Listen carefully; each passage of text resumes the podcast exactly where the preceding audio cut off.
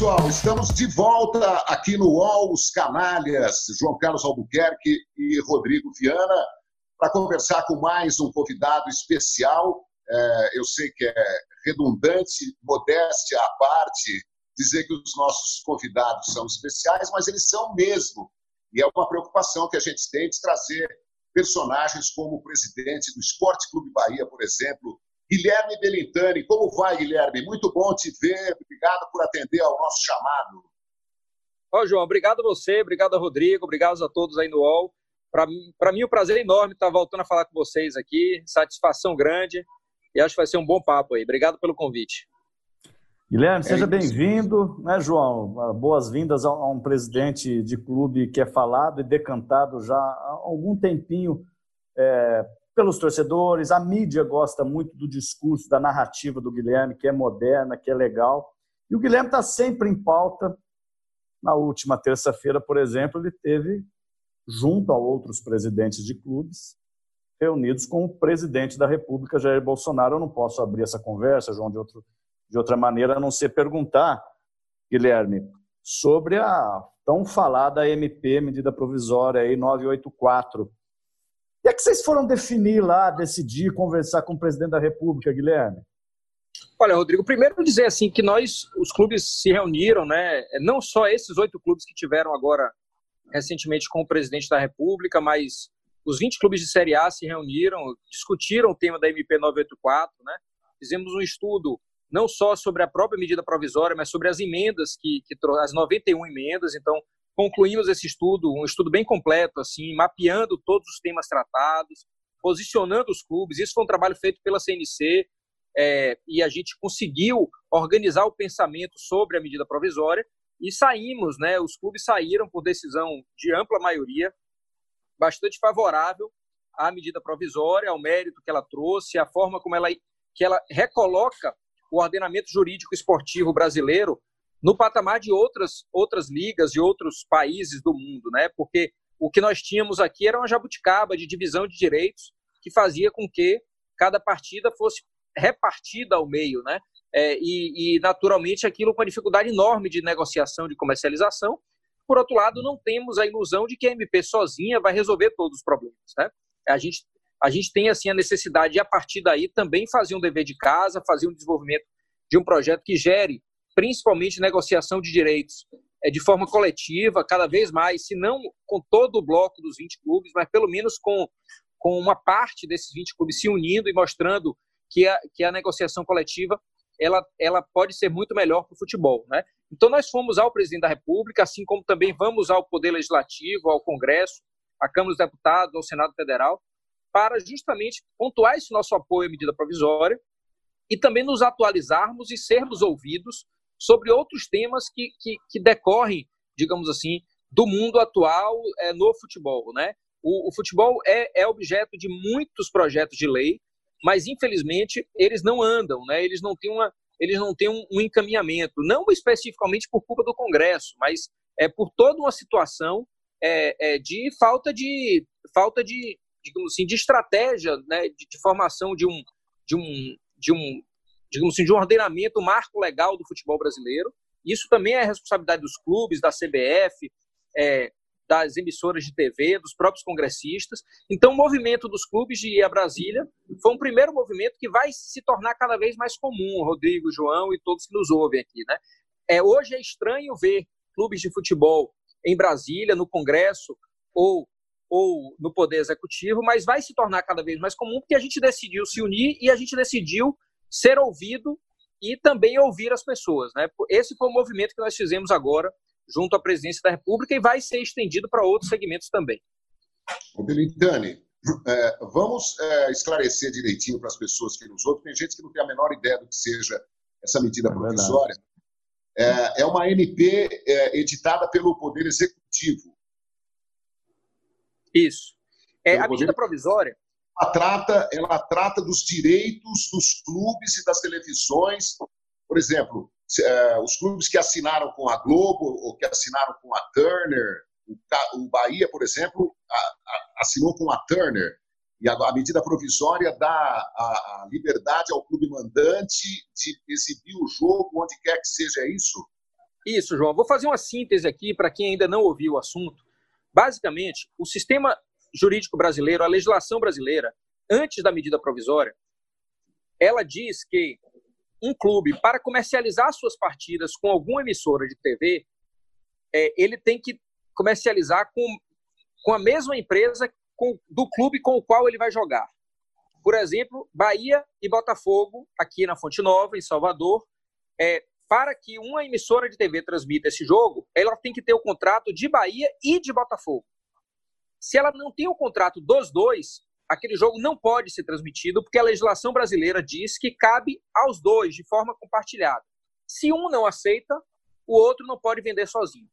Essa é uma realidade única. O Brasil é o único país relevante do mundo em termos de futebol que traz essa realidade. Ou seja, é uma jabuticaba, como a gente costuma dizer. Né? É o direito compartilhado. O que, que acontece no resto do mundo? O direito é do mandante. Bahia e Botafogo na Fonte Nova, cabe ao Bahia decidir o que vai fazer com aquele jogo, para quem vai vender, se vai vender, se não vai vender, por que preço vai vender, para qual TV vai vender. Botafogo e Bahia, lá no Engenhão, cabe ao Botafogo decidir o que fazer. É como se cada clube, quando fosse visitante, quando for visitante, ceda o seu direito ao outro e, em contrapartida, quando o outro for visitante, vai ceder o direito àquele mandante. É assim que funciona em todo lugar do mundo.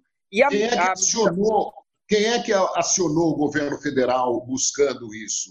O, essa iniciativa que gerou a MP foi iniciativa a partir de uma conversa do presidente Jair Bolsonaro com o presidente Landim do Flamengo.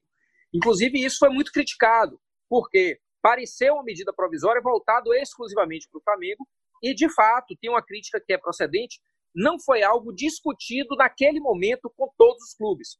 Foi discutido entre o presidente Landim e o presidente Bolsonaro, e daí decorreu o MP. Acontece que, se há uma falha, e de fato há, daquilo não ter passado por discussão entre os clubes, aquela medida provisória especificamente, por outro lado, esse era um tema já amplamente tratado entre os presidentes. Já era um desejo coletivo de grande parte dos clubes da Série A do futebol brasileiro. Nós discutíamos isso diariamente, em várias reuniões. É, então, se aquela medida provisória específica não foi objeto de discussão, e isso é verdade, deve ter uma crítica pontual a isso, sim, é porque o, o ideal é que essas coisas decorram da discussão coletiva, mas se há essa falha, por outro lado, nós não divergimos, e grande parte dos clubes não diverge do mérito da medida provisória, ou seja, do que ela trouxe. Precisamos melhorar os processos de formação das medidas provisórias, formação da lei, discussão entre os clubes? Claro que sim. Isso nós estamos debatendo internamente, né? O presidente Landim já falou para os clubes de forma muito respeitosa, cuidadosa, ligou para todo mundo, debatimos, debatemos isso na reunião da Comissão Nacional de Clubes, e ele explicou porque não deu tempo, na verdade, de vir à discussão com os clubes, esse tema está superado internamente. Está né? Tá superado Guilherme, entre os clubes. Sim. Não, só uma questão, até em cima do que você está falando. Vocês, vocês, outros presidentes que não sejam o Landim do Flamengo, não têm algum receio, de alguma maneira, tá, não, não é estarem sendo usados nesse braço de ferro Flamengo Globo, que todo mundo sabe que está acontecendo, e, e todas as questões políticas que isso envolve, o apoio do presidente ao Flamengo e etc. Né? Eu acho que isso está meio na cabeça de cada um. Hoje, ou, na quarta-feira, né, o Congresso meio que recuou um pouco. Olha, não vou olhar para essa medida agora. Você viu o movimento de alguns deputados nesse sentido. Você não acha que tem gente que fica com o pé atrás quando enxerga alguma contaminação política? Pode haver ou não. Você está dizendo aí do mérito da questão, que é, que é legítima, mas tem esse outro lado. Quer dizer, isso não pode interferir de uma forma negativa no mérito que, em princípio, é positivo? Olha, Rodrigo, eu vou ser bem franco com você. A, a, política faz parte da nossa sociedade, faz parte do diálogo e da formação e da construção da, do processo legislativo, né? É, Para a gente não, não tratar aqui, eu sei que não é isso que você está dizendo, mas assim, como se os movimentos políticos eles fossem algo necessariamente ruins ou necessariamente à margem da sociedade. Né? A política está dentro da nossa sociedade. As leis decorrem de movimentos políticos. É, é, toda lei brasileira decorre de movimento político. Então, isso não, não vejo problema absolutamente nenhum nisso. Né? É, se é um enfrentamento, por exemplo, do presidente da República com a Rede Globo, especificamente, esse é outro tema que não nos cabe. Eu acho que esse é um tema que não cabe aos clubes. É um, um tema entre eles. Né? Mas, sob o vista político, as leis nascem de movimentos políticos. Não tem problema nenhum isso. E alguém me perguntou assim: você não, você não acha que o Bahia e outros clubes podem estar sendo usados pelo Flamengo é, para apoiar essa medida provisória. Aí eu fiz a pergunta de volta: você não acha que Bahia e outros clubes podem usar o Flamengo para viabilizar essa medida provisória? É a mesma coisa. O que a gente tem que entender é se aquilo é bom para a gente ou não.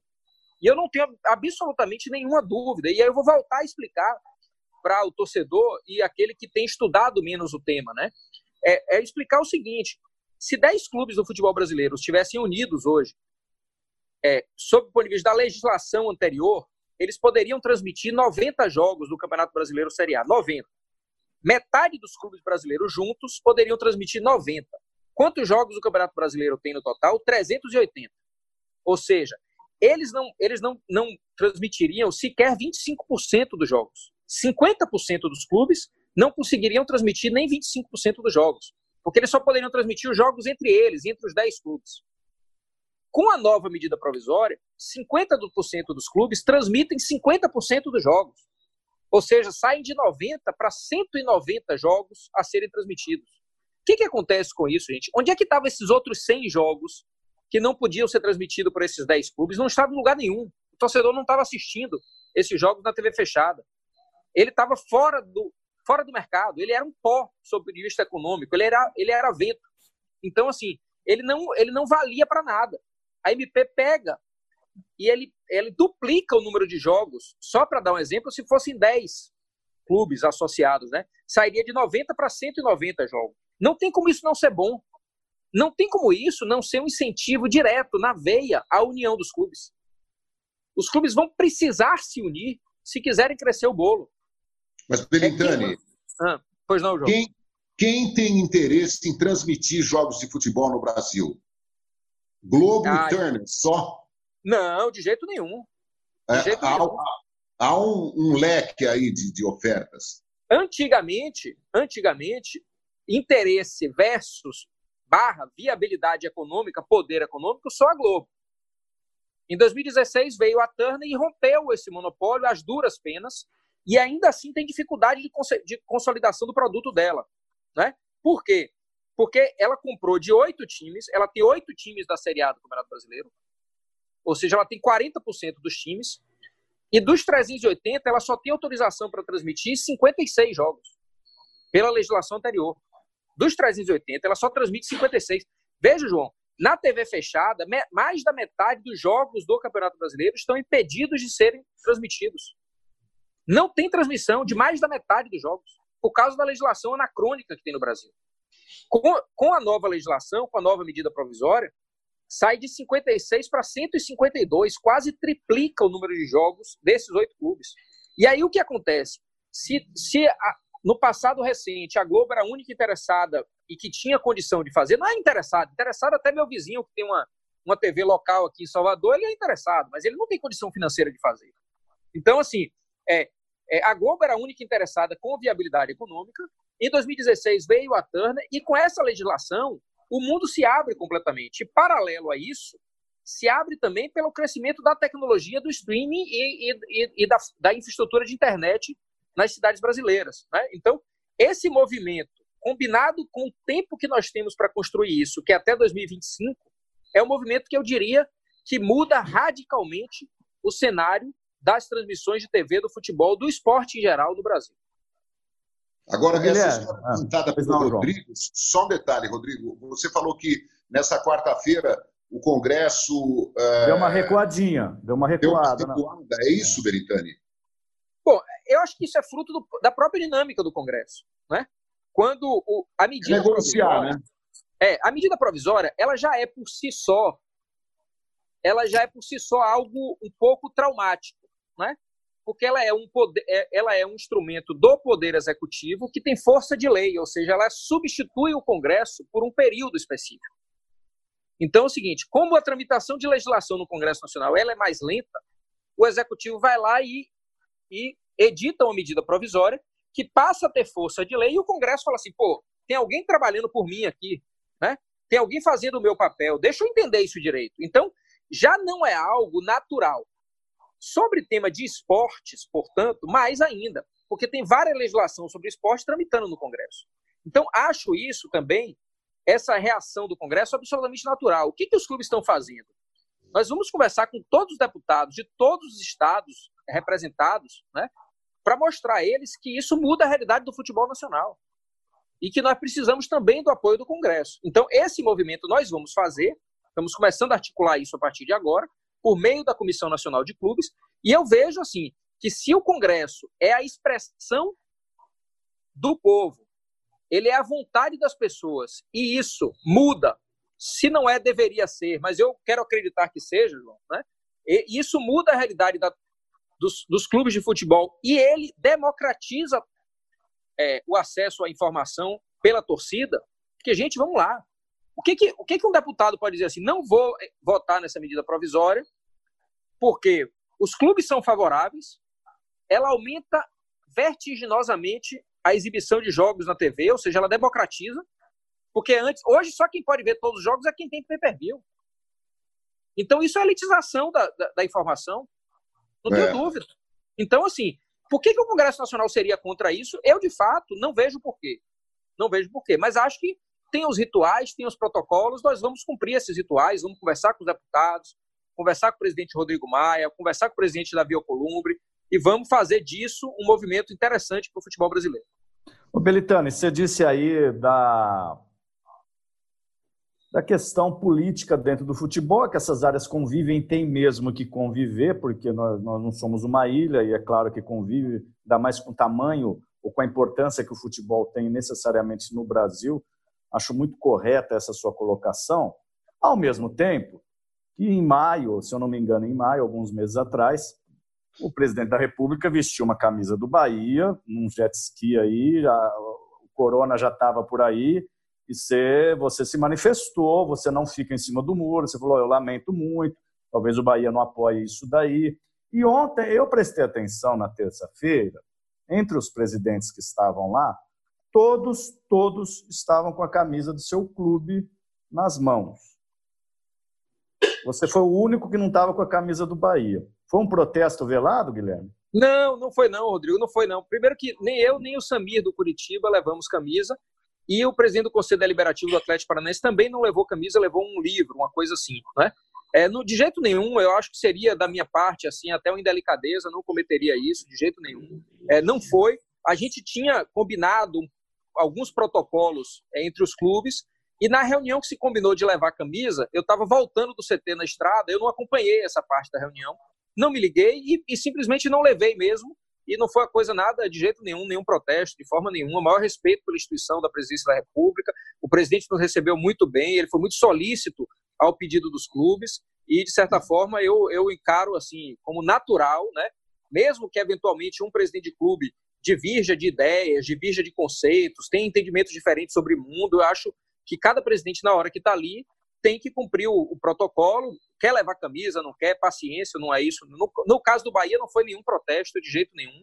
Mas, mas quando ele vestiu, quando, desculpa, eu até retor... eu não quero ficar em assunto político, não, a gente já vai passar para a bola. isso com muita naturalidade. Mas é porque foi notícia, né, João? Quando o presidente Bolsonaro é, vestiu a camisa do Bahia, foi notícias que você teria lamentado isso por conta que já estava um, uma situação de isolamento, estava aquela discussão, ele não queria isolar e etc, etc. Isso. É, você lamentou, não foi mesmo, Guilherme? Foi, eu até é, é, reclamo um pouco da imprensa em geral, nesse caso especificamente, porque um trecho pequeno da minha fala foi descontextualizado e foi levado para a manchete. Né? Em geral, em geral, isso mais com o objetivo de caçar clique do que de fazer boas informações. Né? Vamos dar um entendimento disse, geral agora, que a gente é, vai o colocar geral. O que eu disse foi muito claro. Eu disse o seguinte: ninguém gosta da camisa do seu clube ligado a um movimento no dia de 10 mil mortes. Só que isso não tem nada a ver com eu julgar o presidente da República ou qualquer outro político, qualquer outra pessoa, sobre estar usando a camisa do Bahia. Todo mundo tem direito de usar a camisa do Bahia, né? não tem problema nenhum isso. É, então, assim, todo mundo tem direito a usar a camisa do Bahia, longe de mim. Quanto mais gente usando, melhor. Agora, isso estar ligado naquele momento às 10 mil mortes e as pessoas fazerem essa associação, isso incomoda qualquer um, mas nada contra o presidente da República usar a camisa do Bahia de jeito nenhum. Olha, o Benitani, se você me permite, eu preciso fazer um pequeno discurso, mas vou tentar ser o mais rápido possível. O, nós fizemos uma entrevista no canal de TV onde eu trabalhava há cerca de dois anos, dois anos e um pouco mais, uma entrevista de uma hora e meia, Eu fiquei muito impressionado, toda a equipe do programa ficou muito impressionada, muitas pessoas já conheciam né? já, já tinham uma expectativa muito grande em relação à, gestão, às, novas gestões do Bahia, sobretudo a sua. É... Eu sei que hoje as pessoas que te conhecem, que, que viram as transformações pelas quais o Bahia passou, é, têm uma, uma expectativa crescente porque nós, brasileiros, somos um povo absolutamente frustrado diante dos nossos dirigentes, sejam eles políticos, esportivos, é, enfim. A gente sempre alimenta, tanto que, que no Brasil a, a, gente vive criando coisas assim: ah, Deus é brasileiro, ah, é, tem o jeitinho brasileiro, tem a cordialidade brasileira. Isso é o jeito é, de um povo frustrado, submisso a dirigentes que nunca atendem às reivindicações, basta ver o número de abandonados, a violência que, que se esparrama pelo país, o número de mortes, de, de submoradia, é, é, todo tipo de mazela a gente tem na nossa sociedade, né? E você cria uma expectativa muito grande, todo, você como qualquer jovem dirigente, seja na política, no esporte, mas aí, na hora de negociar, é, o, o, o, famigerado Centrão, por exemplo, voltou a ser protagonista da noite para o dia nesse país. Né? A briga do presidente Bolsonaro com a TV Globo é, é uma coisa que também desconcerta um pouco a, a concertação né, que a gente gostaria de ver nesse país. É, você deve ter aliados e inimigos. Você deve ter que negociar com, com pessoas que, você não, não, não aprova, não suporta.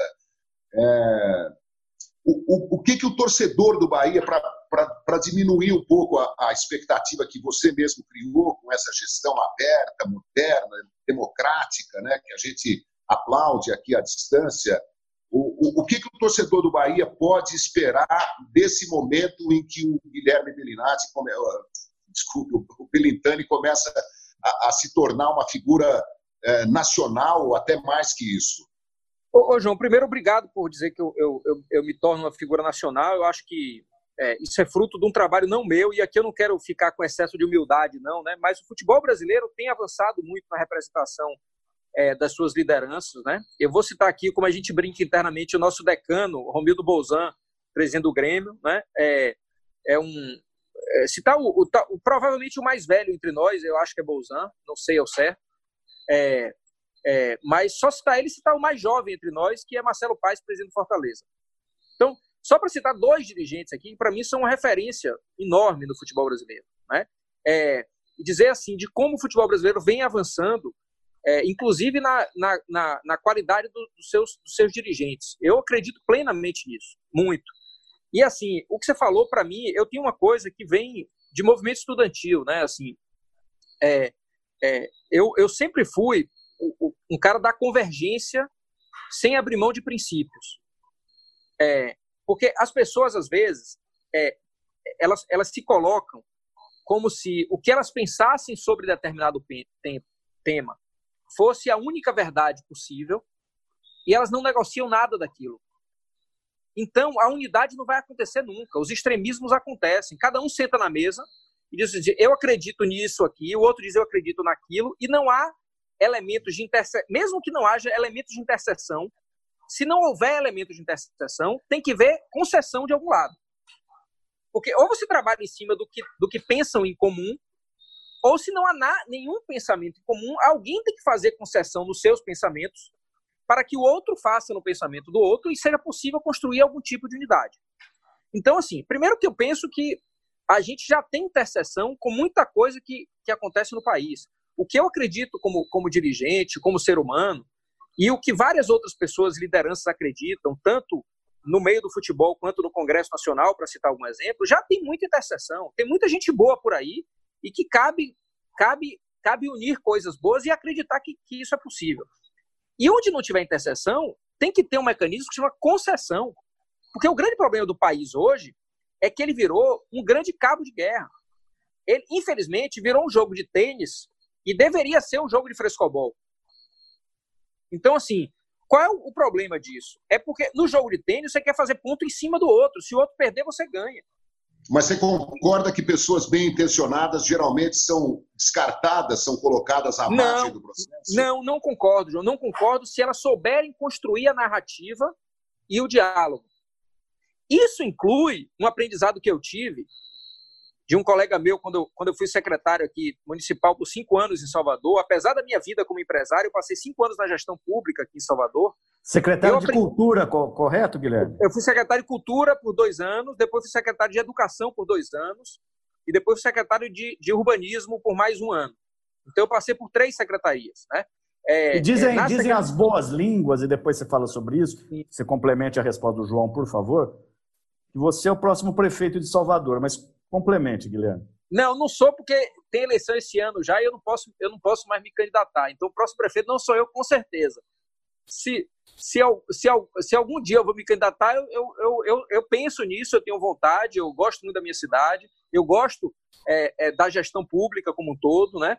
É, enfim, mas é, não vai ser por, por enquanto. Eu preferi, nesse momento, dar sequência ao trabalho que eu estou fazendo no Bahia e conversei muito isso com a torcida pelo, pelo, pela missão que a torcida tinha me dado. Né? Mas, assim, o que, que acontece? Eu aprendi, João, que na vida e na política em especial, você não tem que só engolir sapo, não. Você tem que degustar o sapo. Tem que achar o sapo gostoso. Tem que falar, não tem mais um aí não para mim? Me traga mais um, bota mais um salzinho e me dê de novo. Que delícia! É lógico que engolir sapo tem limite. Tem hora que você vai querer o seu feijãozinho com arroz, seu pedacinho de carne, não é? Não dá para engolir sapo o tempo todo. Mas o ato de engolir sapo, ele compõe o ato da convergência né, da unidade. Está faltando no país concessões recíprocas para que os extremismos mas tá voltem a ser exceção e não regra. É, porque, mas está difícil. Mas não, veja, eu, não consigo, eu não consigo enxergar. Ô, João, entrar um pouco nesse tema aqui, até aparentemente fora no futebol, mas isso é puro futebol. Né?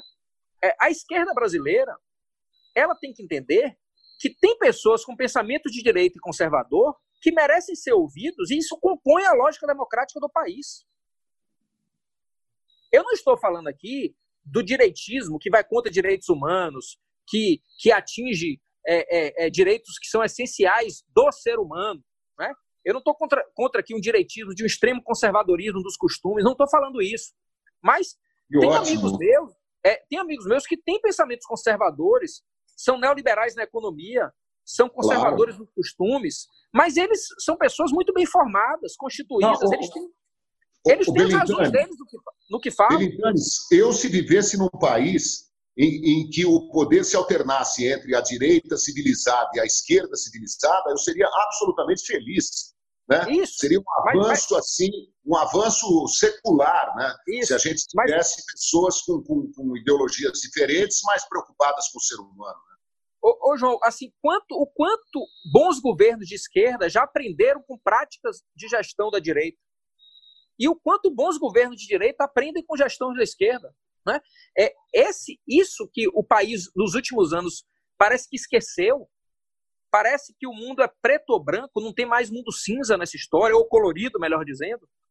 É? E você se é, então, considera, então... Guilherme, desculpa, eu tenho que fazer ah. essa pergunta. Uhum. Você se considera de direita ou de esquerda ou muito pelo contrário? Rodrigo, se você for, na, se for, for no conceito clássico, eu sou um cara de formação humanitária com visão de esquerda de formação clássica.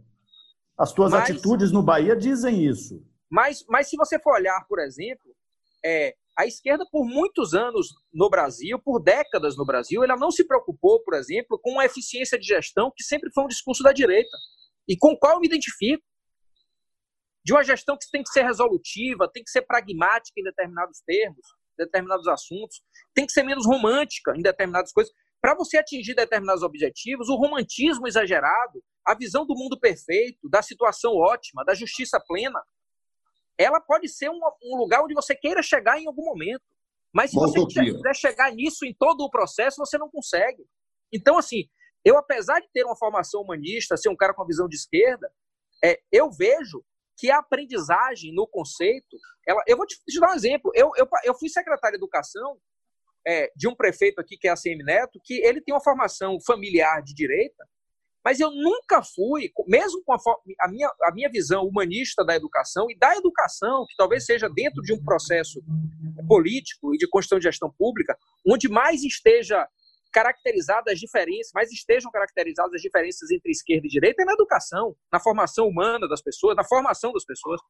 Eu nunca tive do prefeito um sinão para me dizer o seguinte: não, isso aqui é política da esquerda, isso aqui é política. Esqueça. Não foi.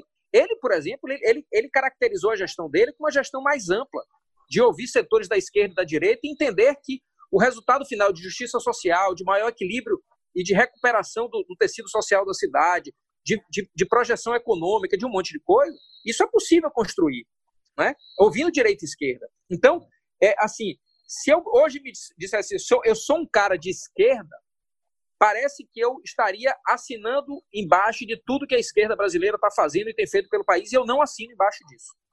Eu não assino. Eu acho que a esquerda precisa olhar para também aprender muito com, com os erros que, que cometeu nos últimos, nos últimos anos ou nas últimas décadas, e dizer também que foi capaz de perder oportunidades de construção de um país por médio e longo prazo mais diferenciado, mais justo socialmente e, e que quisesse mais, que ambicionasse mais. Então, assim, mas eu não tenho dúvida, assim, a minha formação humana e o meu pensamento social é um pensamento que classicamente é muito mais identificado com a esquerda do que com a direita, não tenho dúvida. Mas eu acho ruim nesse momento ficar rotulando, não ser, né? não ser capaz de entender que o mundo é colorido. Ele não é esquerda e direita. Ô Belintani, você citou aí o, o ACM Neto, né, atual prefeito de Salvador, ainda é prefeito né, de Salvador. Isso, ainda é o filho do, do, Antônio Carlos Magalhães, né, que foi considerado o coronel da Bahia, né? Ele, ele, é, ele é o neto, João, é o neto. Ah, desculpe, ele é o neto do Antônio Carlos claro. Magalhães. Claro, o, o filho do o, o, pai morreu, inclusive, né? É... Não, ele só, só para esclarecer a, linha, a, a, a, é a, filho, questão familiar, ah, ele é, é filho de ACM Júnior, do ex-senador ACM, ACM Júnior, e é sobrinho Júnior. de Luiz Eduardo Magalhães, que, que faleceu. Isso, Exatamente. Eu tenho a impressão que todo mundo na Bahia é ACM. Eu tenho agora, é, agora já me situei. Agora já me situei. Não, o que eu queria dizer é o seguinte: é, você está na cidade, é, na maior cidade negra do mundo, talvez, né? de raça negra. É, branco, assim como o prefeito, como o governador, é, como aqueles que, que comandam a Bahia há muito tempo, né? desde o coronelismo, é, como é que você encara isso, Benitani? Claro que é, a cor, quando há é, interesse pelo povo, né, a cor não, não deve.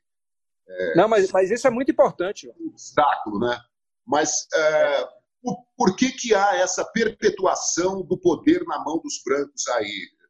Ô, ô João, há isso porque o nosso primeiro, primeiro, sobrevivente mais estruturante porque o nosso sistema educacional ele é absolutamente destruído, como todo o sistema educacional brasileiro. Esse, sob o vista estruturante, esse para mim é o grande elemento.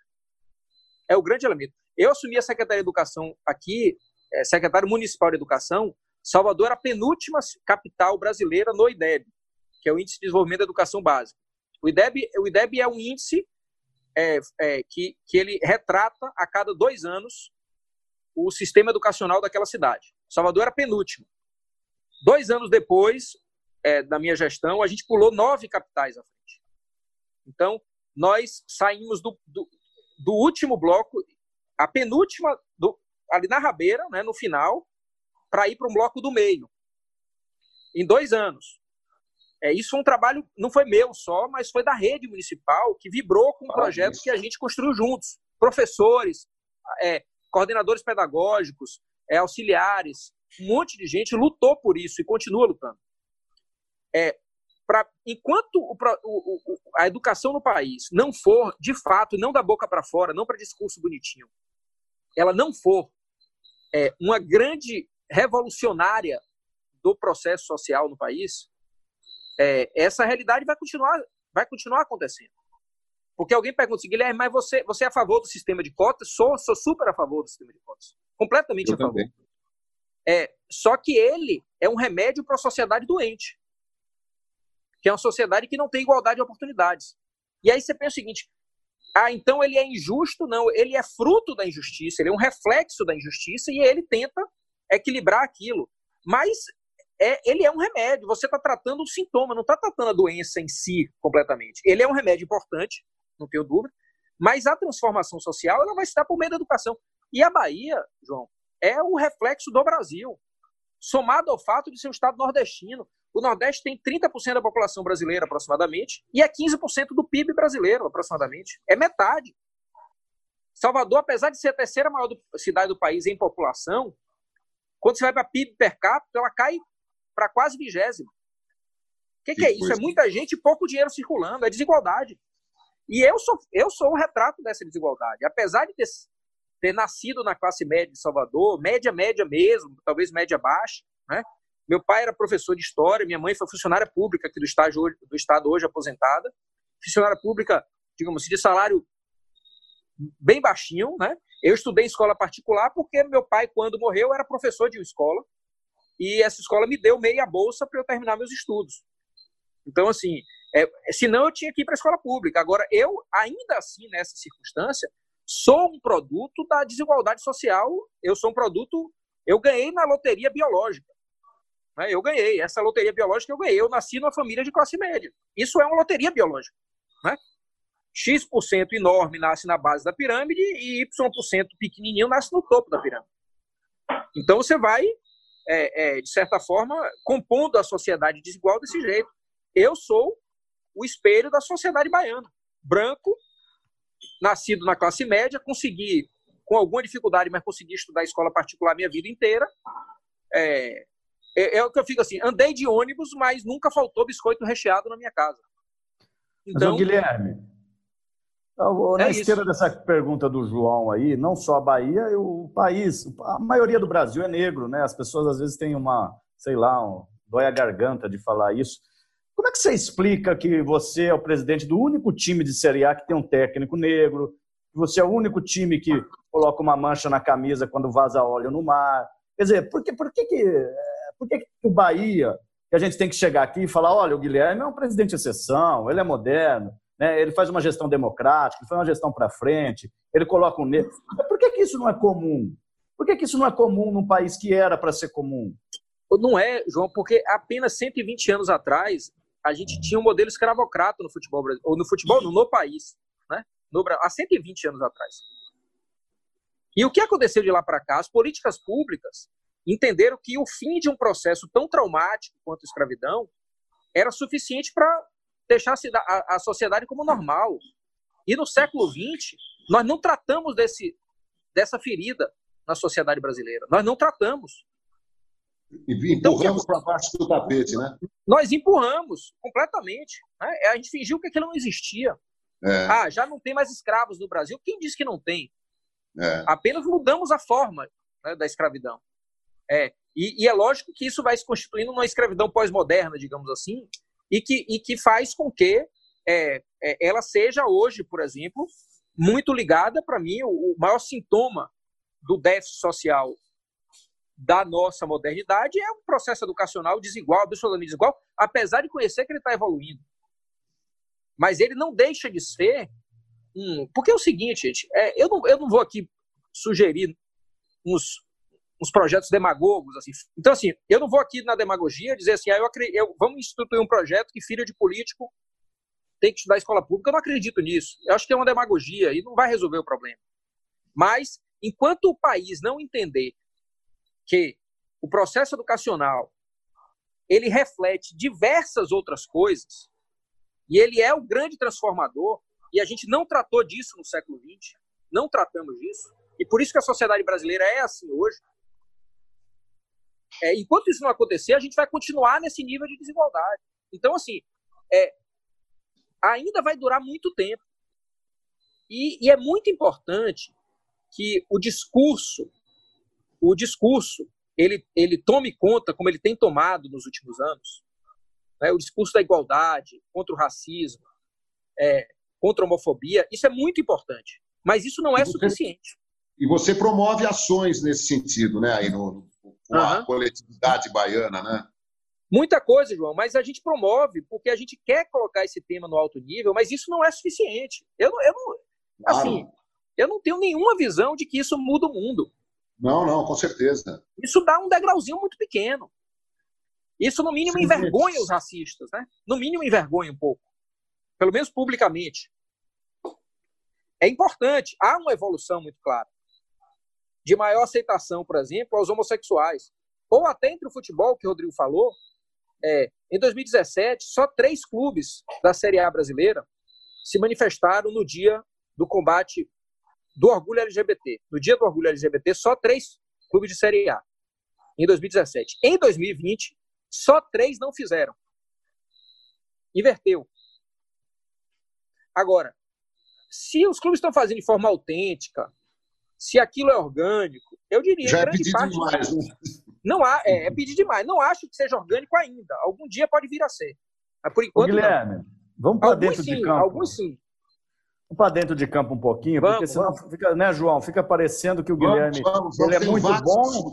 É, porque o Guilherme não é muito bom porque faz essas ações. E ele acabou de dizer que ele acha que isso é, remedia, mas não é efetivo totalmente. Ele mesmo está dizendo isso.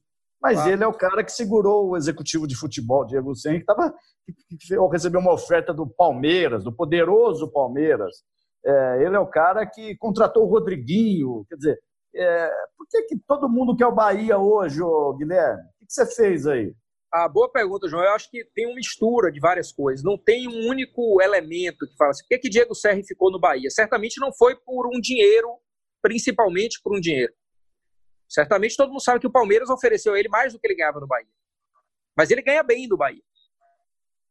Então, nós não temos um diretor de futebol puramente romântico que trocou só números exemplificativos, né? 200 mil no Palmeiras por 20 mil no Bahia. Não é isso. O Bahia consegue pagar bem o seu diretor de futebol. Ele ganha bem no Bahia. Ele ia ganhar mais no Palmeiras? Ia. Só que no Bahia, e nada contra né, o presidente Galhote, a diretoria, mas no Bahia ele, ele tem um modelo de trabalho que ele gosta. É, nós queremos vínculo pessoal. É meu amigo. Diego hoje é um amigo que eu tenho. Se Diego parar de trabalhar no Bahia, provavelmente, na, e for para morar em São Paulo, na minha próxima ida a São Paulo, eu vou jantar com ele, eu vou na casa dele, eu vou conversar com a mulher dele, vou dar um beijo dos filhos dele, virou meu amigo. A, o Bahia consegue constituir um, um, modelo de trabalho dentro do clube que, que tem um. É, assim, vou usar um clichêzinho, né? É uma família. Então, assim, não é uma família no sentido como a nossa família, claro, mas nós temos sentimento dentro do clube, nós somos um clube aberto. Eu não tomo decisões grandes sem consultar várias pessoas dentro do clube. Eu não tenho, eu não tenho autoritarismo dentro do clube, as decisões não são monocráticas. É, a gente divide responsabilidades, a gente consegue levar, mesmo com o futebol pesado como é, a gente consegue ter leveza nas coisas. Que legal. Então, assim, prender, prender Diego Serra aqui, prender entre aspas, é uma composição de valores. Agora, no lado objetivo, especificamente, o Bahia consegue pagar em dia, o Bahia consegue respeitar a legislação trabalhista, o Bahia consegue é, é, ter uma projeção nacional de credibilidade, o Bahia consegue ser respeitado com o que diz, consegue cumprir o que promete cumprir. Eu acho que isso tudo é um diferencial muito grande, lógico, não nesse caso do Palmeiras, porque o Palmeiras também é um clube cumpridor das suas obrigações, eu não tenho dúvida disso. E o Rodrigo, o Rodrigo citou o, o, o Roger, né, o técnico Roger Machado, é... Você que contratou o Roger, né? Sim, sim. É... Você levou em conta o que exatamente na hora de contratá-lo? É... Não só a capacidade de treinador, né? Imagino. Não, veja, é, a gente, a gente, eu, eu, eu vim num processo traumático na primeira fase da minha gestão. Eu tinha Guto Ferreira como treinador. Ele durou seis, menos de seis meses. Depois eu contratei, e, gosto muito de Guto, ele viveu uma circunstância muito específica que fez com que ele não continuasse aqui. É, depois veio, tivemos um grande trabalho de Anderson Moreira, é, um trabalho, é, ele ficou de, de, de, junho a abril do outro ano, quer dizer, oito, nove meses aproximadamente. Um profissional exemplar, um sujeito, um ser humano espetacular, assim, me doeu muito demitir demitir Anderson, na verdade, ele meio que se demitia, um pouco eu demitia, porque ele não estava vendo mais clima, mas saiu pela porta da frente, sim. E a gente precisava de um treinador que conseguisse dar sequência ao trabalho de qualidade que Anderson vinha fazendo, é, mas que, que tentasse fazer com que o time evoluísse um pouco, desse um degrau um pouco acima, né? é, é, como o próprio Enderson falava, a gente precisava de um treinador que fizesse a virada da chave, porque o time estava muito próximo de virar essa chave. É, e a gente buscou um treinador que, de certa forma, tivesse uma tarimba um pouco maior, é alguém acostumado a, a, a times competitivos, a projetos é, é, grandes, como foi o que Roger fez no Grêmio, no Palmeiras, no Atlético Mineiro, mas Inclusive, que também como fosse, jogador, né? é como jogador também, mas que também fosse um treinador jovem e que tivesse com o clube um vínculo, é, digamos assim, mais de maior expectativa de médio e longo prazo. É, é o que no futebol a gente chama de barriga vazia, né? Isso serve para jogador, mas serve para treinador também. Eu não queria um treinador que chegasse aqui e falasse: minha vida está ganha, eu não quero mais nada, deixa eu aqui fazer uma passagem de chuva pelo Bahia. Então a gente encontrou o Roger, é, a gente achou que ele não ia aceitar, porque ele vinha de times que é tido, são tidos pela, pela grande mídia, assim como times de maior nível que o Bahia, e de fato, times que nos últimos anos, nas últimas décadas, têm encontrado melhores resultados que o Bahia, mas o Bahia tem um grande valor que é a imensidão e a força da sua torcida, né? É, além da história que a gente tem, lógico, até o título de 88, depois de lá para cá o Bahia viveu num declínio muito grande, mas a gente chamou o Roger para essa nova fase do clube, novo centro de treinamento, é um clube respeitado, um clube que, que, que cumpre suas obrigações, que tem decisões dinâmicas, enfim, esse foi o objetivo, ele aceitou, foi um, uma negociação razoavelmente rápida, veio e se encaixou muito bem aqui. Eu estou rindo aqui porque me passou algo pela cabeça que eu falei, você não fale isso na entrevista, mas eu vou falar. Ô, Guilherme, você já disse aí que não vai ser candidato a prefeito, até porque não há tempo eleitoral para isso nessa gestão, mas que isso passa sim pela sua cabeça. Tem muita gente que quer te ver presidente da CBF, você já deve ter ouvido falar isso, pela sua postura, por uma série de motivos que a gente está elencando aqui. Isso também, em algum momento, passa pela sua cabeça. É claro que depende de uma série de coisas, fatores, federações, votos, etc. Eu só quero saber se isso passa na sua cabeça. Não, Rodrigo, não passa. Eu vou te falar por quê. Assim, eu, eu sou um sujeito que nunca na minha vida eu fiz planejamentos assim de longuíssimo prazo. Né? Veja, eu me formei em direito, fiz jornalismo também, não me formei, mas me formei em direito. Fiz mestrado em educação, fiz doutorado em desenvolvimento urbano. Alguém fala assim, pô, Guilherme, por que, que essa formação tão ampla, né?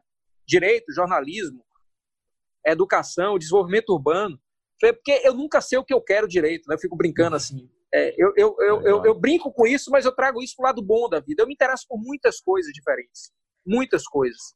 Então, eu, tô lendo eu tô lendo Verdade Tropical, livro de Caetano Veloso, que fala toda, todo aquele processo da década de 60, né, desde a bossa nova, a, a, a uma, de como eles, os músicos, viram a ditadura brasileira da década de 60, da década de 70. E aí eu fiquei vendo assim, por que, que eu estou lendo esse livro e não lendo um livro, por exemplo, de futebol? Eu li recentemente, eu li um pouco o livro de Juca também, que estava trazendo algumas coisas, aquele Confesso que Perdi. É, é, eu estava, eu, enfim, eu estava lendo muita coisa diferente falei assim, pô, por que, que eu não, não pego agora e leio 10 livros sobre uma coisa que me interessa? Assim, porque é, não, é, não é o meu foco. Não é o meu foco. Eu não quero ser ultra especialista em determinado tema. Eu não, não me interessa por isso. Então, assim, qualquer coisa que eu planeje daqui a 5 anos ou 10 anos, talvez nem seja no futebol. Então, assim, de fato, eu não planejo é uma, uma. Pode ser que aconteça em algum momento, algum projeto de 10 anos da minha vida, mas é, isso nunca aconteceu até então. Um, digamos assim, um processo muito longo e, e, buscar, digamos assim, dentro de um próprio segmento, virar uma coisa assim. Eu não planejo. Se vai acontecer algum dia alguma coisa desse tipo, pode acontecer, mas eu, eu, eu minha vida é, é, menos planejada do que, do que as pessoas acham. Vamos, vamos falar diretamente com o torcedor do futebol do Bahia, né? Quais são as idas e vindas durante essa pandemia? Você está perdendo alguns jogadores, né? Teve algumas contratações muito importantes, né? É, o Roger está já há algum tempo. O, o que, que você pode dizer para o torcedor fanático do Bahia? Olha, João, eu, eu posso dizer assim que ele tem a segurança, primeiro, de que o clube vai seguir numa obstinação de fazer projetos de médio e longo prazo. Nunca foi tão importante o torcedor saber disso.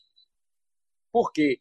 Porque no momento da pandemia, é, a gente tem que ter a consciência de que a gente vai sair pior do que o que a gente estava, mas a gente tem que sair mais forte do que o que a gente estava. Isso não tem nenhum antagonismo no que eu estou dizendo. Não. É, o que eu estou dizendo é que haverá um déficit financeiro grande, por exemplo, esse ano. Nós vamos sair pior do que o que a gente estava sob vista financeiro. Mas o clube está trabalhando de um jeito tão louco, assim, positivamente louco, que a gente vai sair muito mais forte. Muito mais forte. As pessoas estão mais engajadas, os projetos estão mais inovadores, a gente está descobrindo coisas que a gente não precisava ter e achava que precisava. A gente está descobrindo coisas que a gente não tinha e não sabia que precisava. Então, assim, o Bahia está usando a crise e a pandemia como um grande laboratório de transformação. É, então, assim, eu não, eu não vou prometer ao torcedor um time mais forte, um, um título, não vou prometer nada disso. Vou prometer um clube mais forte no pós-pandemia. Isso, para mim, é mais importante do que qualquer outra coisa, porque no médio prazo, é, a gente vai subindo os degraus assim da diferença, né? É, só são, só, é, o futebol brasileiro são 20 empresas competindo. É, em outros segmentos econômicos, você pode ter 50 empresas, 100 empresas. O fortalecimento de uma não quer dizer o enfraquecimento de outra. Claro. No futebol, no futebol, como só são 20, se você sair mal, mas os outros saírem péssimos, no final das contas, no pragmatismo, aquilo foi bom para você. Não é que eu, não é que eu defenda a crise, não. Mas então a gente precisa entender que sairemos com dificuldade, mas estamos trabalhando para fazer melhor do que os outros estão fazendo.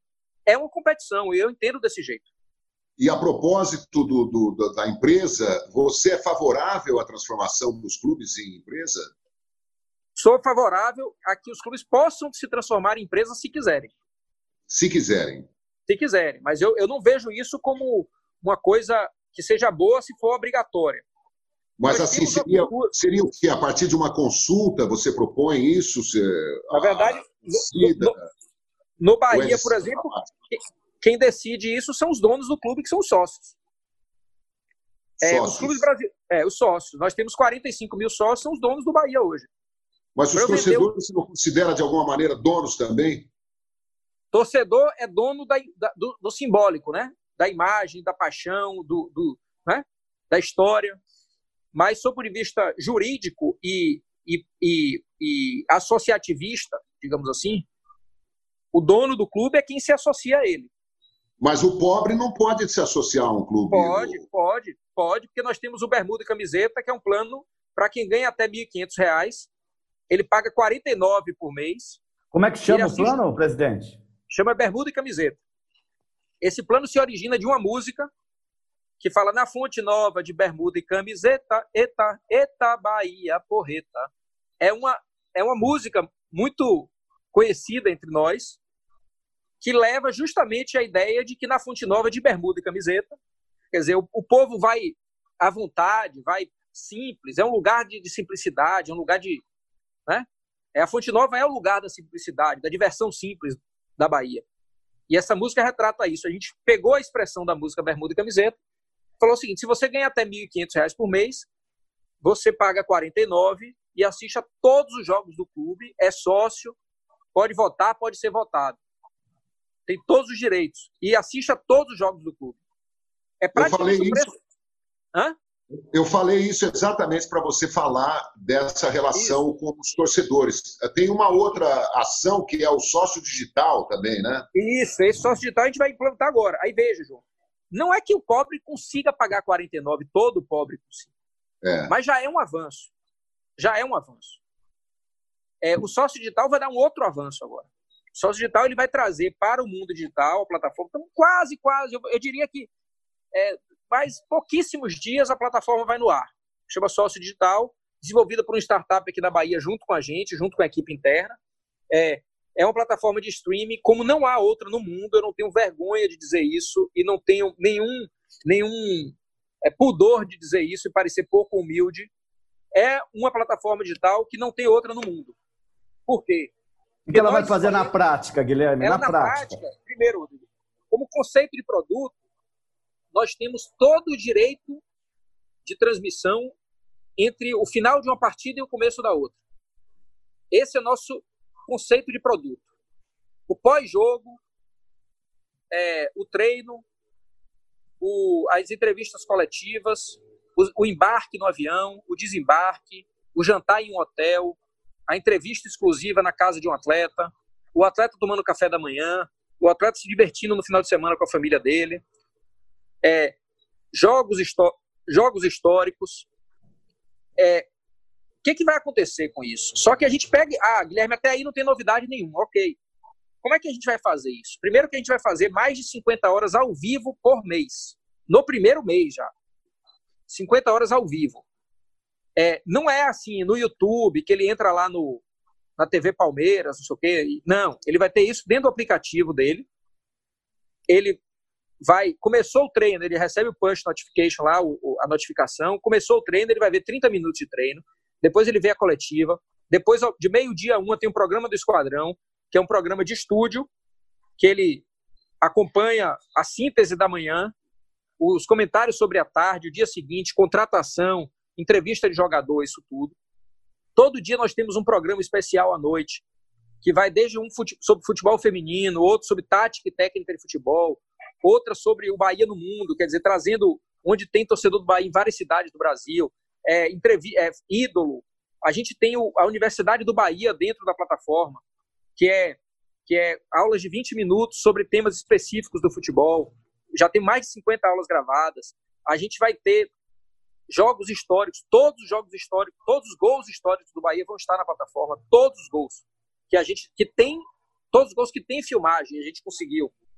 É, então, assim, é, essa plataforma ela vai trazer aula, é, cobertura ao vivo, programas gravados, numa modalidade muito diferente do que se mostra, porque a gente estudou os casos do Milan, do Benfica, é, do próprio Barcelona, e esses produtos todos, ou aqui no Brasil, da, do Palmeiras, do Atlético Paranaense, que são bons produtos, mas eles, eles prezaram, eles focaram numa produção em um nível muito robusto, muito sofisticado, e, de certa forma, nós estamos indo no caminho inverso. Eu estou entendendo que eu estou aqui falando com você, eu estou... Me, me desculpa todo, mas eu estou com uma camiseta que eu, que eu fico em casa. Ótimo. É você, você, está em casa, Guilherme. Pronto, eu estou em casa. Ah, pronto, Aí, o que, que acontece? As pessoas entenderam que para gravar problem, programas de casa tinham que fingir que estavam no estúdio. Por muitos é. anos, isso. E a pandemia derrubou isso. A pandemia disse o seguinte: seja o que você é. Não é que eu vou aparecer aqui sem camisa. Mas deixa eu me apresentar na minha intimidade. Ah. E nós vamos fazer isso no sócio digital. Que o legal. sócio digital vai mostrar ao torcedor a vida como ela é. As pessoas falam assim: ah, mas a gente vai fazer o treino ao vivo, e se o jogador errar um chute e botar lá no, no céu, a gente vai. Hoje, hoje a gente edita isso, a gente não bota isso no material. Eu falo, não. Mas se no jogo ele erra o chute e bota lá no céu, o torcedor não tá vendo? Tá vendo. Então, no sócio digital ele vai ter que ver isso também. E outra, chutar a bola lá no céu faz parte do, do jogo, faz claro parte do faz. futebol. Claro Só que quem faz. nunca jogou bola acha que quando o jogador erra um chute ou toma um drible entre as pernas, claro. toma um chapéu, é uma coisa degradante, né? Isso não existe ô, ô, no João, esporte. Ô, João, veja, veja o nível. Isso é muito singelo, mas é muito importante na, na comunicação. A gente estava discutindo essa semana, com a pandemia, nós temos um monte de protocolo interno dentro do clube. Só que nós vamos transmitir um monte de coisa ao vivo. E um dos jornalistas, a gente perguntou, mas Guilherme, se a gente, na transmissão ao vivo, alguém descumprir um protocolo, vai ficar muito mal para a gente. Eu falei, não, a gente vai filmar, alguém vai chamar a nossa atenção porque estamos descumprindo o protocolo, e na próxima transmissão, ou na próximo dia inteiro, transmitindo ou não, nós temos que tomar mais cuidado para não descumprir o protocolo. Porque no modelo antigo de comunicação, não é, não é não, o, que, o que valeria não é o que você é, é o que parecia ser. Só que agora o é e o parece ser, eles vão estar casados dentro da comunicação do Bahia. Então, é, é a gente pegar a laranja e virar um pouco de cabeça para baixo, mas na hora de chupar ela vai estar doce, não tem problema nenhum. Ô, Guilherme, só, só, só, um detalhe, o Rodrigo, em cima disso. Uh, se eu não me engano, o seu mandato vai até o final desse ano, né? Estou enganado? Isso. Exato, tá então, tá certo. Até dezembro desse ano. O, o Bahia teve até intervenção né, na, na, na década na última década. 2013, 2013. 2013. E depois houve uma transformação, uma tentativa eh, do, do Bahia se, se, se reerguer e tal, e você é fruto dessa transformação. Quer dizer, nós estamos à distância né, e, e não estamos assim tão afinados com a, a realidade do Bahia, mas a sensação que a gente tem. É, eu, por exemplo, não, não, trabalho mais no dia a dia de uma emissora de TV, então confesso que não sou tão informado como era né? porque também, como você, me divido, entre outras coisas, música, cinema, eh, amigos, aulas e, as nossas lives aqui e tal, que estão me recolocando em contato com o, mundo esportivo, né? É, lives com amigos, falando de outros assuntos também.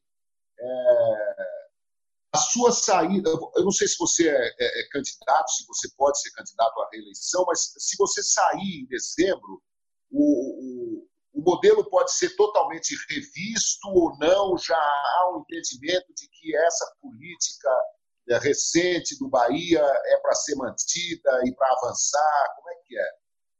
Olha, João, primeiro que falar um pouco sobre a democratização do Bahia, né?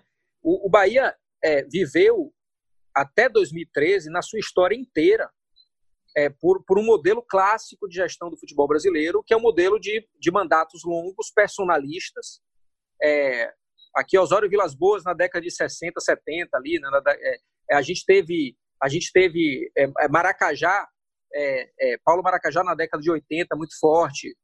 na verdade, ele é o pós-Osório, né, digamos assim. depois a gente teve uma sequência de presidentes que, que, que, que combinam com a fase de declínio absoluto do Bahia, até uma família Guimarães, que pai e filho, que eram deputados e, e, e cuidaram do clube assim por alguns anos também. Em 2013, a gente chegou, depois de passar por Série C, o Bahia chegou há dois anos na Série C do futebol brasileiro. Né? É, é, e a gente chegou depois de duas goleadas seguidas para o Vitória, de 5 a 1 e de 7 a 3 inclusive na inauguração da Fonte Nova. É engraçado esse jogo, porque é um jogo que o, que o Vitória, os torcedores do Vitória adoram esse jogo. É, é, o 7 a 3 como eles não têm títulos relevantes, aqui não é uma, não é uma gozação, é uma verdade. Né? É, o Vitória não tem título relevante nacional, então ele usa o 7 a 3 quase como um título. Né? É quase uma coisa. Quando você está dizendo que o Bahia tem duas estrelas, eles, eles dizem que, que deram 7 a 3 na gente. Né? É um jogo que eles gostam demais e a gente gosta do jogo também. Porque doeu demais esse jogo, mas foi o jogo do 7 a 3 que gerou um, um sentimento de revolta tão grande na torcida, pelo descaso na gestão do clube, e aí gerou o processo de intervenção da abertura do clube para sócios. Os sócios, aí tivemos um interventor em 2013, ele fez um trabalho de dois meses, os sócios se reuniram, fizeram um novo estatuto, convocaram eleição, eleição direta, qualquer um podia participar, inclusive os ex-presidentes que não participaram, né? não, não decidiram não participar. Fomos, tivemos um presidente eleito, foi Fernando Schmidt, que morreu há dois meses atrás, fez um papel muito importante na transição democrática do Bahia. Tivemos o segundo presidente eleito na era democrática, que foi Marcelo Santana, também um cara que fez um trabalho muitíssimo importante aqui no clube por três anos. E depois eu, que sou o terceiro presidente eleito da era democrática do clube. E aí você fala assim: eu posso me reeleger? Posso. Se eu vou ser candidato ou não, isso é uma discussão interna do nosso grupo, a gente vai discutir, me reunir com conselheiros, eu vou ver pessoalmente se é uma coisa que está no meu foco ou não, ou a decisão que a gente deixou mais para o final do ano. Se eu sair do clube, eu tenho segurança plena que o que há aqui é uma cultura de gestão maior do que o personalismo que há é, em cada um de nós. É lógico que Guilherme Bellintani coloca a marca dele, traz consigo. A, eu trago as minhas experiências individuais, os meus valores. Eu tenho 20 anos na atividade empresarial, eu fui empreendedor que empreendi, montei empresas do nada. Assim, eu, eu não tive, como eu já falei aqui, ajuda do pai, da mãe, não desmerecendo quem tem isso, não, não é demérito ter, mas eu não tive. Eu montei minhas empresas do nada. Eu, eu vendi minha empresa por um grupo de capital aberto. Eu fiz movimentos é, empresariais que, que me deram uma vida estável. Depois eu passei cinco anos na gestão pública como secretário e agora estou numa atividade que é um pouco pública, um pouco privada, que é a presidência do Bahia. Eu trago comigo essas experiências. O próximo presidente que vier ser presidente do Bahia vai trazer as experiências dele. Mas tudo isso aplicado a um modelo de gestão que eu tenho certeza que o sócio vai continuar escolhendo, não importa quem seja pessoalmente. Né? Mesmo sejam dois candidatos disputando, eu tenho certeza que ambos defenderão um modelo que é um modelo vencedor, que é da responsabilidade, dos pés no chão, do crescimento gradativo do clube, da reconstrução gradativa do Bahia.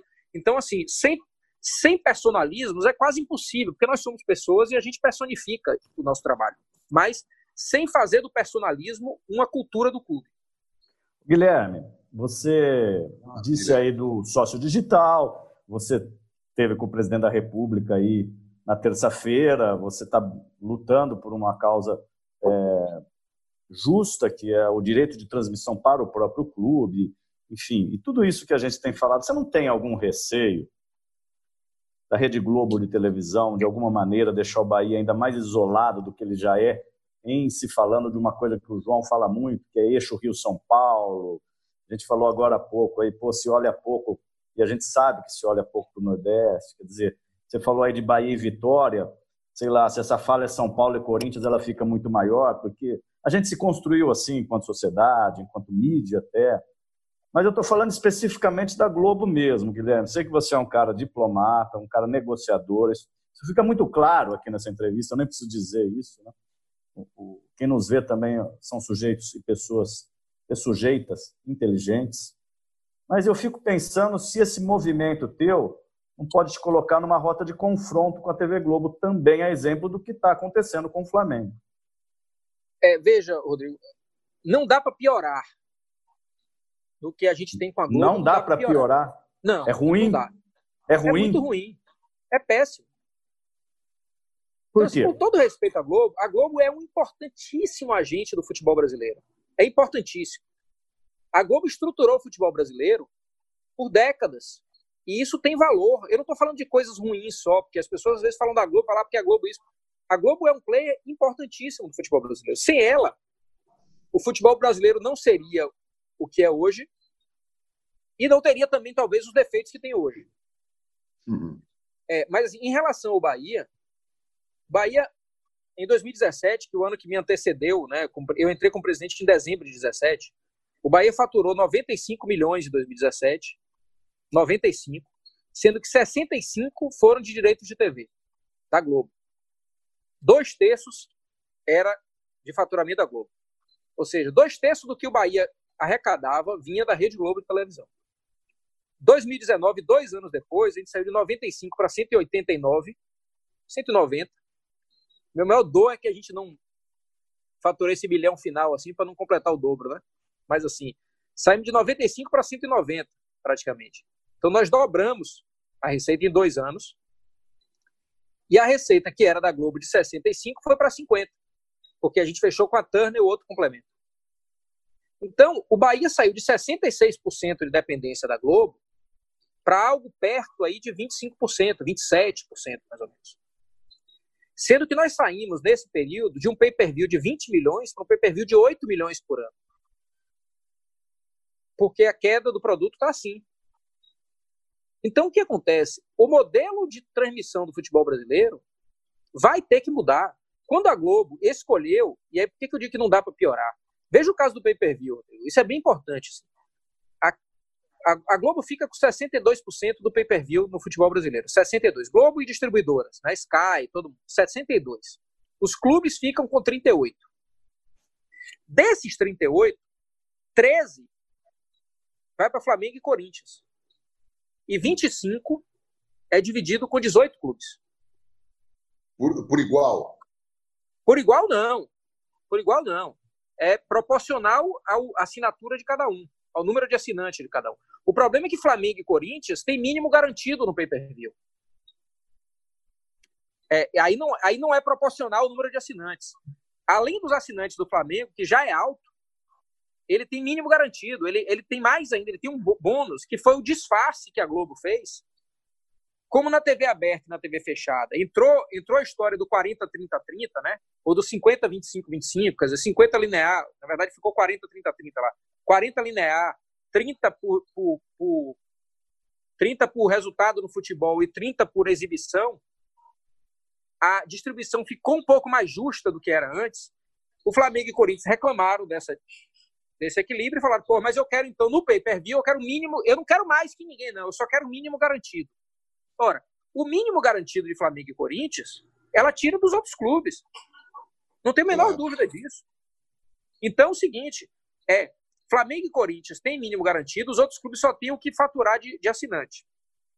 Aí a Globo fez um outro movimento, que é ela incluiu cidades do interior na pesquisa de número de assinantes. Veja, como é que, Rodrigo, João, veja, veja, veja isso. No século XXI, a Globo diz que eu tenho 3% dos assinantes do pay-per-view, mas isso não é do cadastro dela. Não é que ela tem na base de dados dela pessoas que se declararam Bahia na hora que fizeram assinatura. Não é no século XXI. Ela liga para a casa de pessoas de forma aleatória, sem nem saber se a pessoa tem Sky, sem nem saber se a pessoa tem pay-per-view, nada. Fala assim: bom dia, você tem assinatura de TV fechada? Aí a pessoa diz não, não, não, porque 90% dos brasileiros não tem, 90% não tem. Aí um deles fala assim: tenho. Aí se pergunta: você tem pay-per-view? Aí a pessoa diz não, não, não. Aí vários, porque uma parte representativa da TV fechada não tem pay-per-view. Aí ele acha alguém que tem pay-per-view na ligação. Aí pergunta: para quem você torce?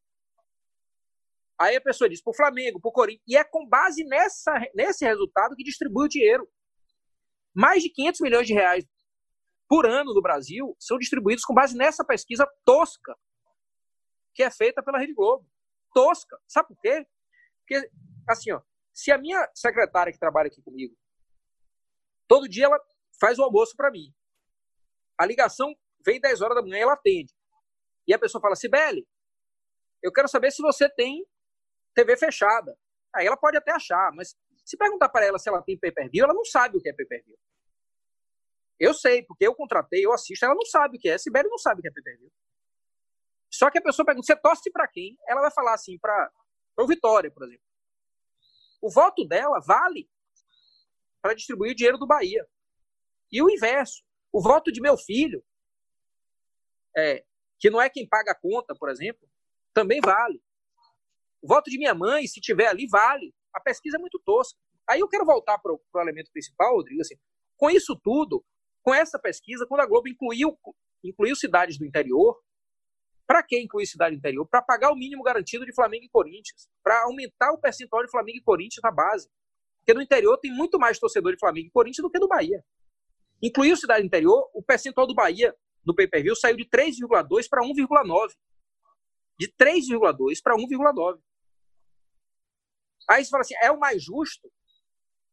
Ok, então vamos pesquisar a cidade interior, mas vamos tirar o mínimo garantido, porque não faz sentido. Se é, não dá para ser justo com um jeito e do outro lado não ser justo. E aí, resultado, o Bahia já faturou 20 milhões, fatura 8. Onde é que eu quero chegar com isso, Rodrigo? Assim, tá chegando o momento que os clubes médios criativos do futebol brasileiro, os que são criativos, que os que são preguiçosos vão ficar dependendo, porque são incapazes de fazer um programa de sócio eu tinha 14 mil sócios aqui quando eu entrei como presidente. 14 mil. Hoje a gente tem 45. É lógico, dia imediatamente anterior à pandemia. Depois disso a gente perdeu. Vamos recuperar. Mas a gente saiu de 14 para 45 com criatividade. Nós montamos marca própria de, de, de, material esportivo com criatividade. É coisa de dar trabalho demais, mas dá dinheiro. Só que dá trabalho. Como você teve as contas, e você teve as contas aprovadas por unanimidade, né? Não... Foi, essa semana. Até um abraço especial a todos os conselheiros. Aí é um exemplo, assim, mesmo os conselheiros que são de oposição, que criticam eventualmente nossa gestão, isso tudo, analisam tecnicamente, isso é uma cultura do Bahia. Olharam as contas e falaram, aprovado por unanimidade, excelente isso. Não é? Guilherme. Ah. Não. Então, então assim, só para fechar, desculpa, só, só para fechar, Rodrigo, assim, os clubes criativos médios e pequenos podem cada vez mais ficar menos dependentes da Globo. Isso pode Você acontecer. Não tem... Eu não tenho medo disso, não. É isso. Você tirou a pergunta da minha boca. Você não tem nenhum receio político, claro que é político que eu estou falando, político, de transmissão, de, alguma, sei lá, uma negociação, alguma represália. Porque você fala isso abertamente, né? Mas eu falo com a Globo abertamente, Rodrigo. Eu vou te falar assim, ó. É, é, o meu processo de negociação com a Globo é um processo, foi um processo franco, absolutamente aberto. Eu, essas divergências que eu falo da pesquisa aqui, eu tenho notificação contra a Globo dizendo isso.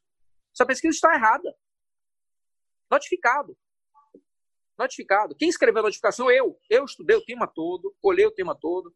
Hum. Eu não sei se vocês lembram, quando a Turner dizia que não pagava não tinha pago é, luvas a mais ao Palmeiras. Não sei se vocês lembram desse caso. 2018, primeiro ano meu como, gestor, como gestor, como presidente, eu soube que tinha um boato de que a, a, a Turner tinha pago 40 milhões a todos os clubes que assinaram com ela, mas tinha pago 100 milhões ao Palmeiras. E o nosso contrato impedia de pagar diferente a outro clube. Eu perguntei aos executivos da Turner e disseram: não pagamos, não pagamos, não pagamos, não pagamos. Procurei saber do Palmeiras, tinha uma nuvenzinha ali de que eles tinham recebido o valor a mais. Contratei uma empresa, ele desarquivou as, a empresa desarquivou as atas do Conselho Fiscal no Palmeiras em cartórios de São Paulo, desarquivou, e no, na ata do Conselho Fiscal do Palmeiras estava lá dizendo que aprova as luvas de 100 milhões do Palmeiras, do, da Turner. E aí eu mostrei a Turner, notifiquei, e isso gerou um novo acordo. Ela gastou 200 milhões de reais a mais, 170 milhões de reais a mais, para indenizar todos os outros clubes que tinham contrato com ela, porque ela tinha descumprido o contrato. Mas você, Só mas que você continuou com a Turner. Continuamos, mas, mas, mas fomos indenizados por causa disso. É, mas se você não descobre, você estava com parceiro, amigo urso, né? Mas o que é que eu vou fazer, João? Amigo urso dele para cá, amigo urso daqui para lá. Ele me abraça me espetando, eu abraço ele espetando. Meu amigo, é o seguinte: você descumpriu o contrato, vamos resolver? Como é que resolve dinheiro?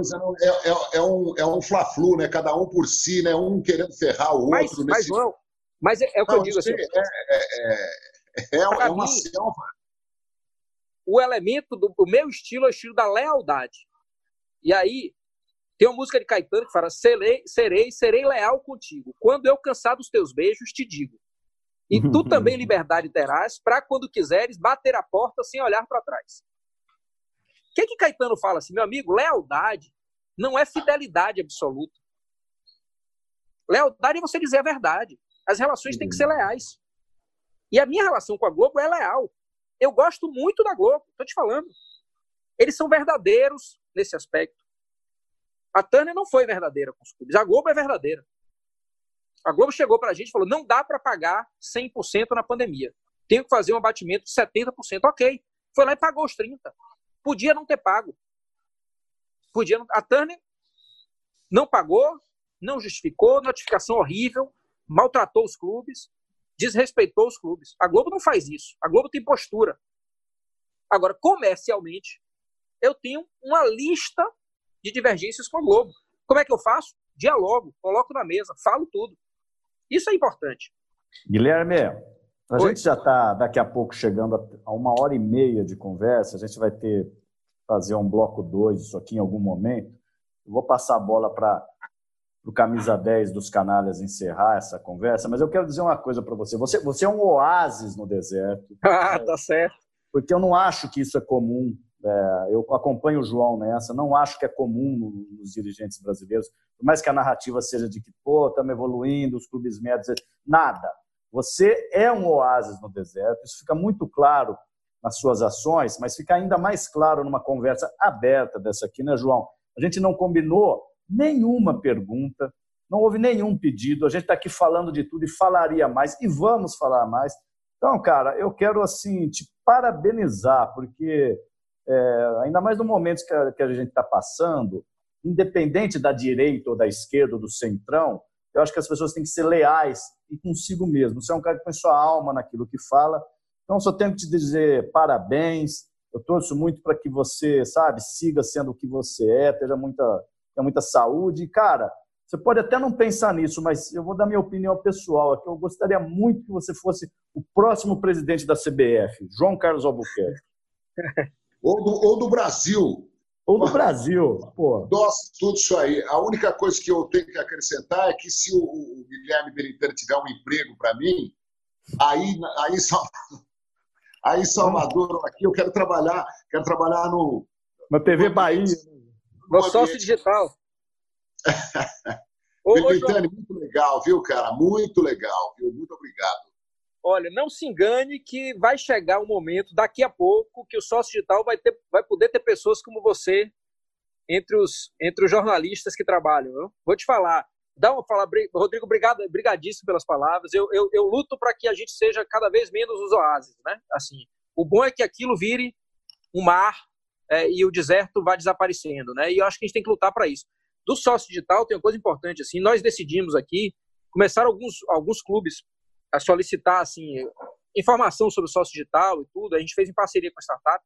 O Bahia autorizou a empresa, ela vai poder é, buscar outros clubes, e eu já estou dizendo aos outros clubes também que podem, podemos fazer isso, né? É, desde que o sócio digital seja um elemento de união dos clubes. Se eu tiver cinco, seis clubes usando a mesma plataforma, eu não posso achar isso ruim. Eu não posso achar porque eu, eu, eu investi aqui para fazer e agora tem outros clubes usando, outros clubes usando. Quanto mais clubes usarem essa plataforma, melhor para a gente.